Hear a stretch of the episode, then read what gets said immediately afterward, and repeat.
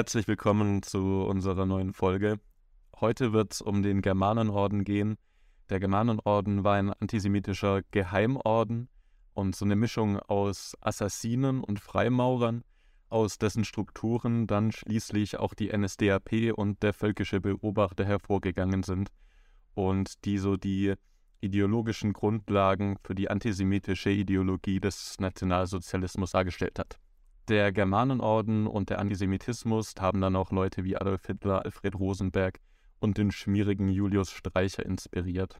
Der Germanenorden geht auf Theodor Fritsch zurück. Er hat ein richtiges Metzgergesicht mit so einem ekligen Schnauzbart und war in der antisemitisch-völkisch-nationalen Szene äh, bereits im Kaiserreich im Ende des 19. Jahrhunderts aktiv.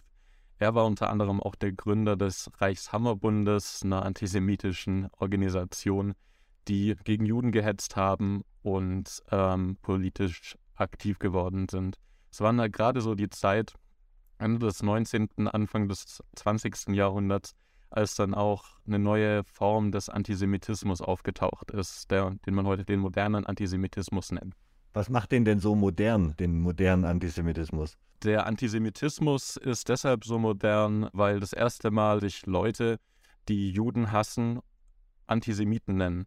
Der Antisemitismus war eine Selbstbezeichnung von den Leuten, die äh, Propaganda gegen Juden verbreitet haben, Juden verfolgt haben. Kernthese von Theodor Fritschs antisemitischen Hetzschriften und Organisationen war, dass die verkommene Moderne mit Sittenverfall und dem Aussterben der alten Künste und Kultur auf den jüdisch-bolschewistischen Einfluss zurückzuführen sei. Es zeigt sich dort eine stark antikapitalistisch geprägte Rhetorik. Er macht sich Sorgen um das Aussterben der deutschen Kultur, des Handwerks, der Handwerksgilden und des Kleinbürger- und Kleinunternehmertums.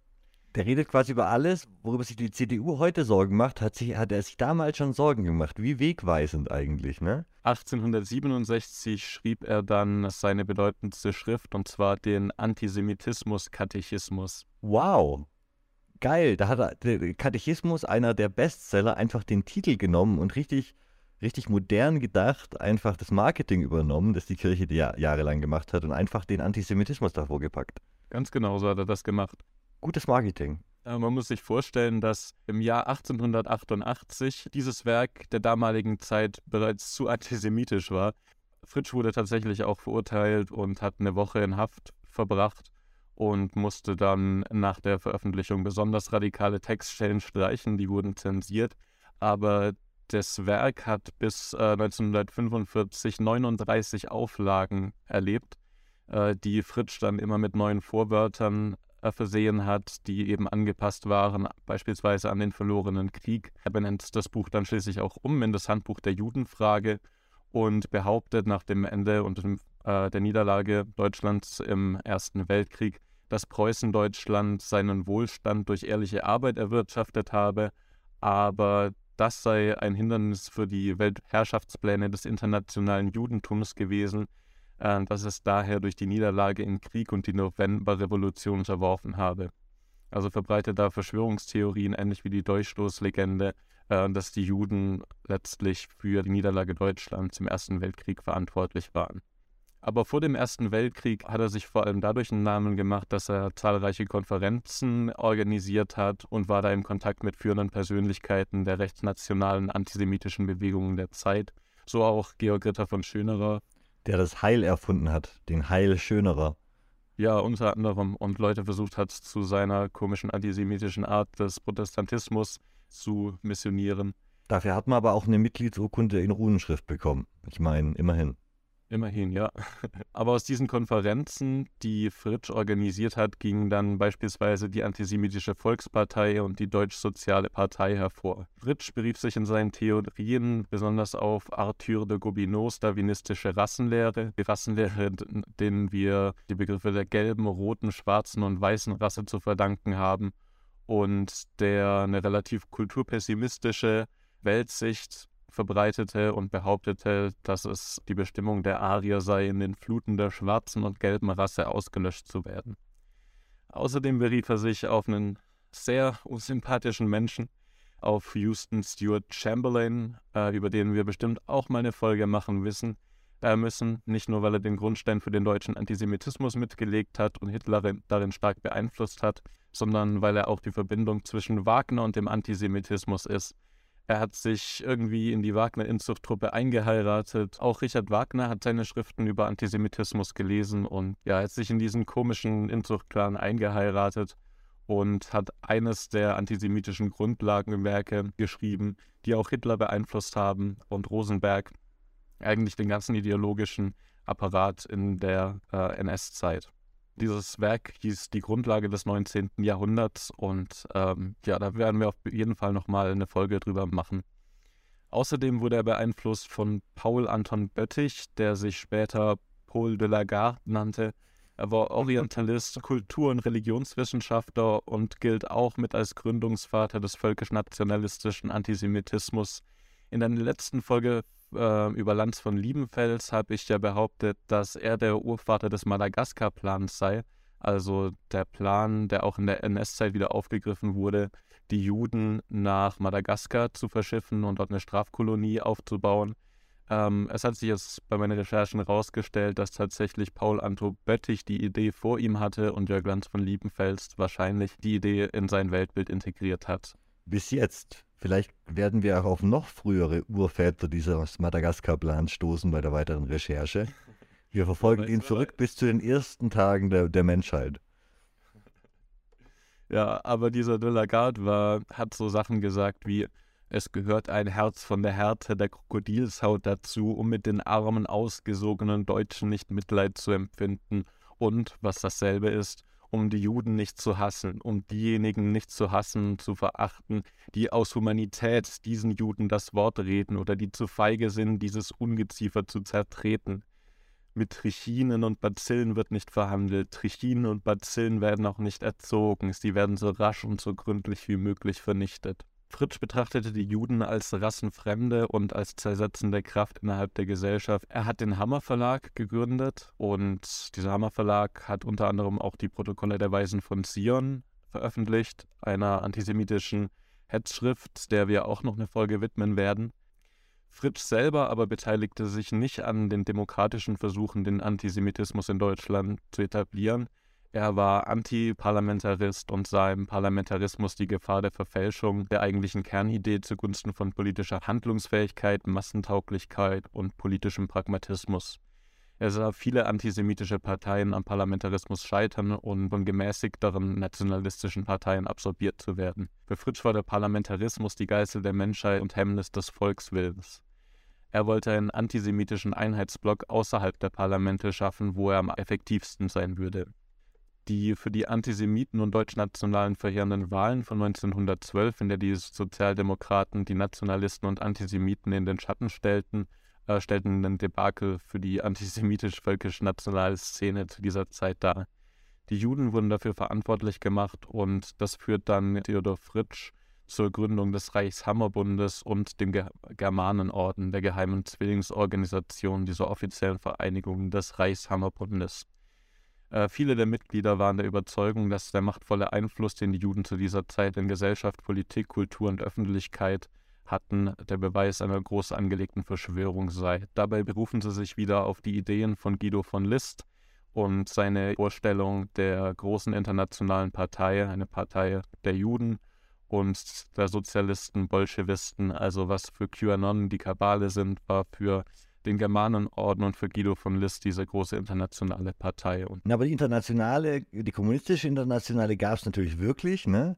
Und danach, also die, die, die jüdisch-bolschewistische Weltverschwörung ist dann natürlich die, die Angstvorstellung des Rests der Welt, was da passiert, wenn sich, inter, wenn sich in der echten Internationale die, die Kommunisten aller, aus aller Welt treffen. Ne?